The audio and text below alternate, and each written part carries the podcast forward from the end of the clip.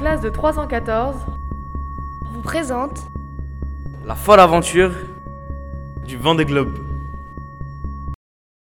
Bonjour à toutes et à tous. Nous voilà aujourd'hui en compagnie de Selma, une journaliste très expérimentée en voile. Elle va répondre à toutes nos questions et plus nous en informer à propos de l'IMOCA, un bateau qui participe au Vendée Globe. Bonjour Selma, comment vas-tu? Ça va, merci.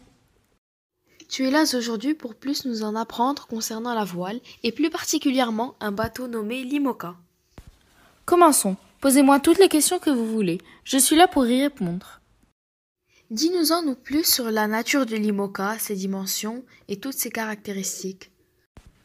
Alors, l'IMOCA est un, bateau, à voile, plus précisément un monocoque.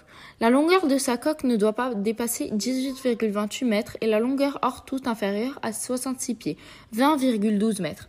Sa largeur est inférieure à 5,8 mètres et le bateau pèse 9 tonnes. Son tirant d'eau est de 4,5 mètres et son tirant d'air est de 29 mètres. Merci de ces informations. Peux-tu également nous expliquer son procédé de fabrication, le matériel avec lequel il est fabriqué? Comme ça, un jour, je pourrais en construire un moi-même. Haha. oui, bien sûr. Le bateau est composé d'une quille, d'un puits de quille, d'un foil, d'une voile et d'un mât, qui ne doit pas dépasser 29 mètres. La quille est constituée d'une voile de quille, d'une bulle en plomb et d'un système de basculement. Pour avoir une voile de quille, on transforme un lopin de 6 tonnes d'inox en bloc, forgé de 3 tonnes et de 5 mètres de long.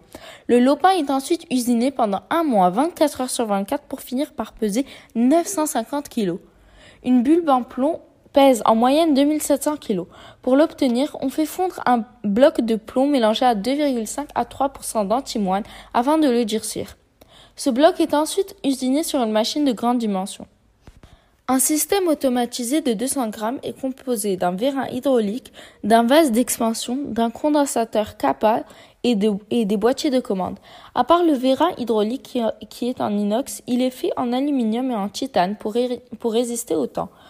Pour faire un feuille, il faut un barreau central, un élément structurel de forme rectangulaire, un élément central rectangulaire en fibre de carbone de chaque côté, des éléments en bloc de mousse et des portes d'attaque et de fuite en carbone.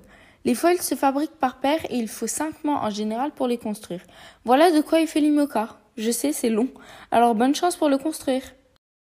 Génial Et en effet, je pense que ça va être assez compliqué de le construire.